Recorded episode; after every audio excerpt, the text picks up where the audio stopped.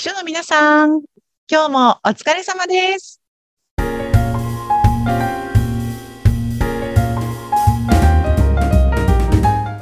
秘書の皆さん、こんにちは。秘書寮編集長佐々木です。こんにちは。ナビゲーターの山口智子です。さあ、もう5月半ばになってきて本当ですねなんか緑がね、すごく綺麗な季節に。もう私も5月が一番好きです、1年でわ。かります。このね、桜もいいんですけど、緑がまた出てくるの、ねそうそうそうえー気持ちが。爽やかな感じでね。うん。で、だからそのグリーンもそうですし、まあお花もね、どんどん華やかになってくるこの季節ですけども、うんうん。秘書さんというと、やっぱりこのお花を、あーはいね、上司、その取引先の方とか送る機会すごいやっぱり多いんだろうなと思うんでが、ですすね。その辺のぜひお話事情ですね。だって、佐々木さん、うんまあ、以前はね、秘書のお仕事をされてましたが、実は今、青山花壇というお花屋さん経営されてるので、もうぜひその立場からもいろいろ、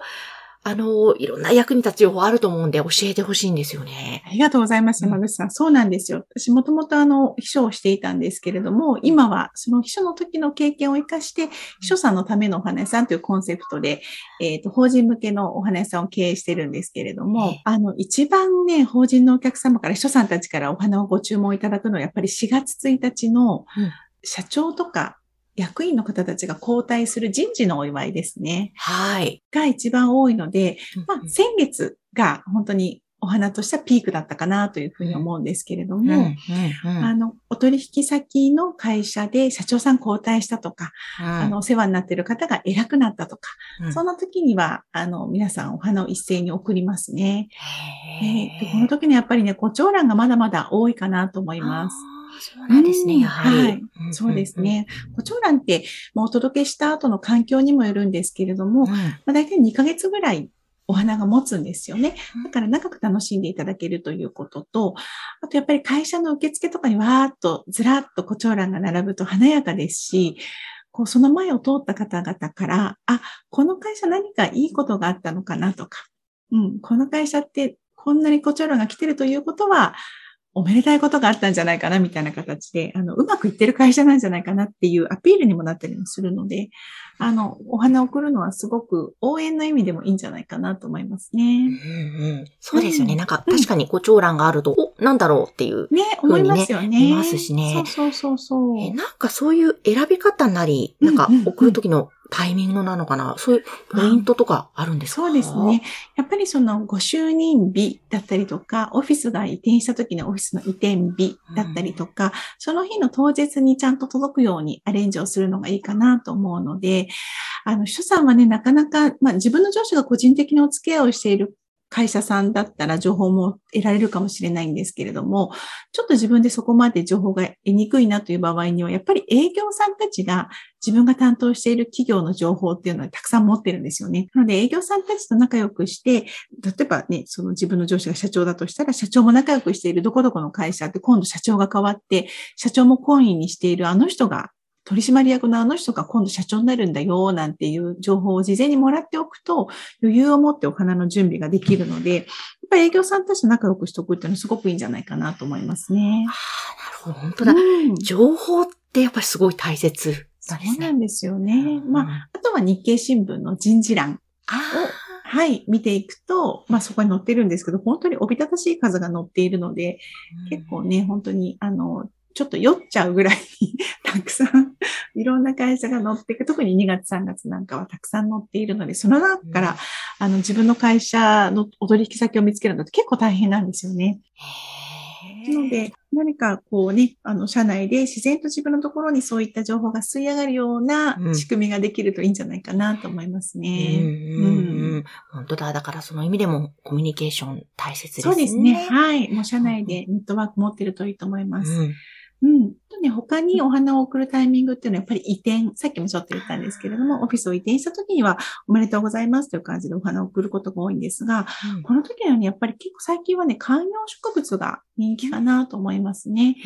はい。新しい場所に移った時にやっぱりグリーンがあるとね、嬉しいですし、その後ずっと楽しんでいただけるととてもあるので、うんうんうんうん観葉植物をお送りになる企業が多いかなというふうには思います。なるほど。うんなんか、その観葉植物もいっぱいあるじゃないですか。ね。何かその選び方とか、またお値段帯とかそういうのってあるんですか、そうですよね。観葉植物大体2万円前後、2万円から2万、うん、2万円から3万円ぐらいの、あの、ものを選ぶことが多いかなと思うんですけども、で、大きさとしては、大体、まあ、160センチから180センチぐらいの、人の身長ぐらいの高さのものとかを送ることが多いかなと思いますね。で、観葉植物にもね、意外と花言葉みたいのがあるんですよね。そうなんですか？そうなんですよ。なんかね、幸福の木とかお金が増えるとか、あの、繁栄の木とかっていうのが結構あったりもするので、ちょっと風水にも絡んでくるんだと思うんですけれども、うんうん、そんなのちょっと調べて、あの、意味をつけて送ってあげると、送られた企業も結構大事にしてくださったりとかもするので、そんなのもおすすめです。本当ですね。そうか、それはいいですね。ねうん。あとは、お花を送る際って必ず縦札と言われる、はい、ありますね。はい、あれをあの、よく鉢に刺してね、送るんですけれども、はい。そこの漢字とか名前を絶対に間違えないというのはね、もう本当に所さん、くれぐれも、はい、注意に注意を重ねていただきたいなと思います。いや、本当ですね。これはもうお花屋さんに正確に伝えることは、秘書さんの任務なわけですね。そうです、そうです。あの、ね、先方の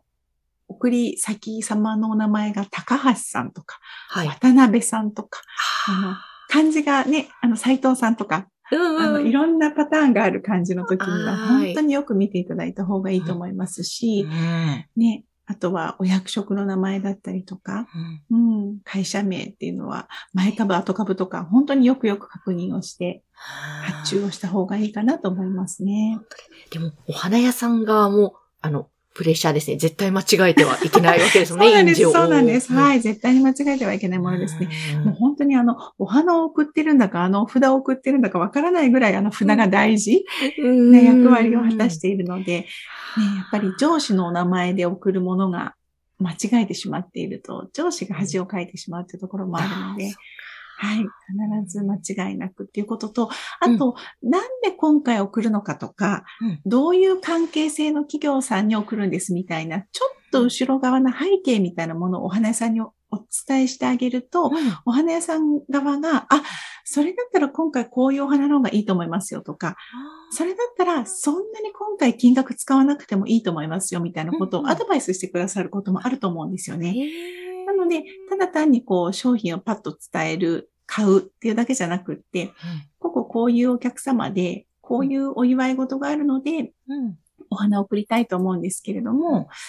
いくらぐらいでこんなのでいいですかね？みたいな感じで、お花屋さんと仲良くなってご相談できる関係になると、すごく、あの、お花屋さん側も、プロの立場でアドバイスをしてくれて、いいものをくれるんじゃないかなと思います。ほどね。はい。それいいですね。本当お花屋さんとも仲良くなっておくといいですね。うん、そうですね。で、あの、上司はね、いろんなことを抱えているので、あ、ごめんごめん忘れてた。今日あの会社、社長就任なんだったとか、うん、今日はそこの会社上場なんだよ。今日の今日でお花送ってみたいなことって結構あったりするんですよね。そういう時にもごめんなさいって、今日の今日なんですけど、お花届けられますかみたいなことをわがままを聞いてくれるお花屋さんが一件あると、所さんは心強いんじゃないかなと思います。当ですね。うん、あのまさにでも佐々木さんのところは秘書の方のためのね、お花屋さんということで。そうなんです、うん。結構全国各地から連絡があるんですか、うん、そうですね。はい。あの、全国に対応していますし、はい。あの、いろんな秘書さんから送り方だったりとか、こういう場面だったらいくらぐらいが適切なんですかみたいなことをご相談いただいたりしますね。で、やっぱり私が書としてずっと勤務していて、私がもう本当にたくさんのお花を送ってきたっていう経験があるので、そんな経験を活かして、あの皆さんにアドバイスをさせていただいているっていうスタンスでやってます。はい。心強い。なんか、佐々木さんはその以前秘書をされてて、今、お花屋さんという立場になってみて、なんか見えてきたこととかってあるんですか？ああ、そうですね。やっぱり、秘書さん、えどうなんだろうこんなこと言ってしまっていいのかわからないですけれども、あの、はい。結構お花屋さんに対して、業者扱いみたいな感じで、こう、すごく冷たい方もいらっしゃれば、ええ。すごく丁寧で、わ今回も素敵なお花ありがとうございましたって言ってくださる秘書さん。もいて、あ、秘書さんもいろいろだなと思うんですけれども、うん。当たり前ですが、お花屋さんとしてはそうやって丁寧な対応してくださる方に、やっぱりちょっとサービスをしてあげたいとか、優先してあげたいという気持ちになったりもするんですよね。だからえやっぱり秘書さんのあり方って、そういった意味でも、会社の代表としては、あなんか大事だなって思ったりもします。なるほど。いやー、そこってね、大切ですよね。いやー、本当その、例えばお花屋さんだったり、あと、ちょっとしたお菓子を持っていく場合、そのお菓子屋さんだったりとかとうんのコミュニケーションで、そう。いかにまあ、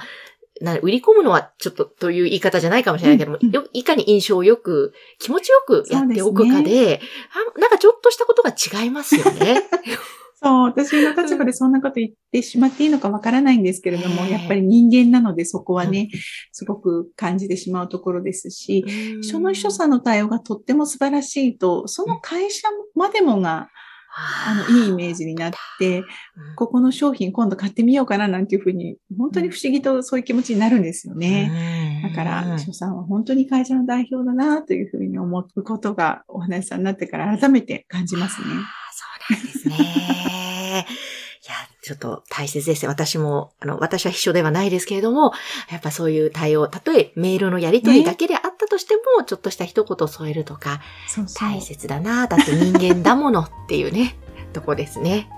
はそうい。なんです。ありがとうございます。ということで今日は、えー佐々木さん、お花屋さんということで、えーはいそのお花についていろいろと情報をお届けしました。今日もありがとうございました。ありがとうございました。はい。この番組は、所作のためのお花屋さん、青山花壇の提供でお送りしました。今日もありがとうございました。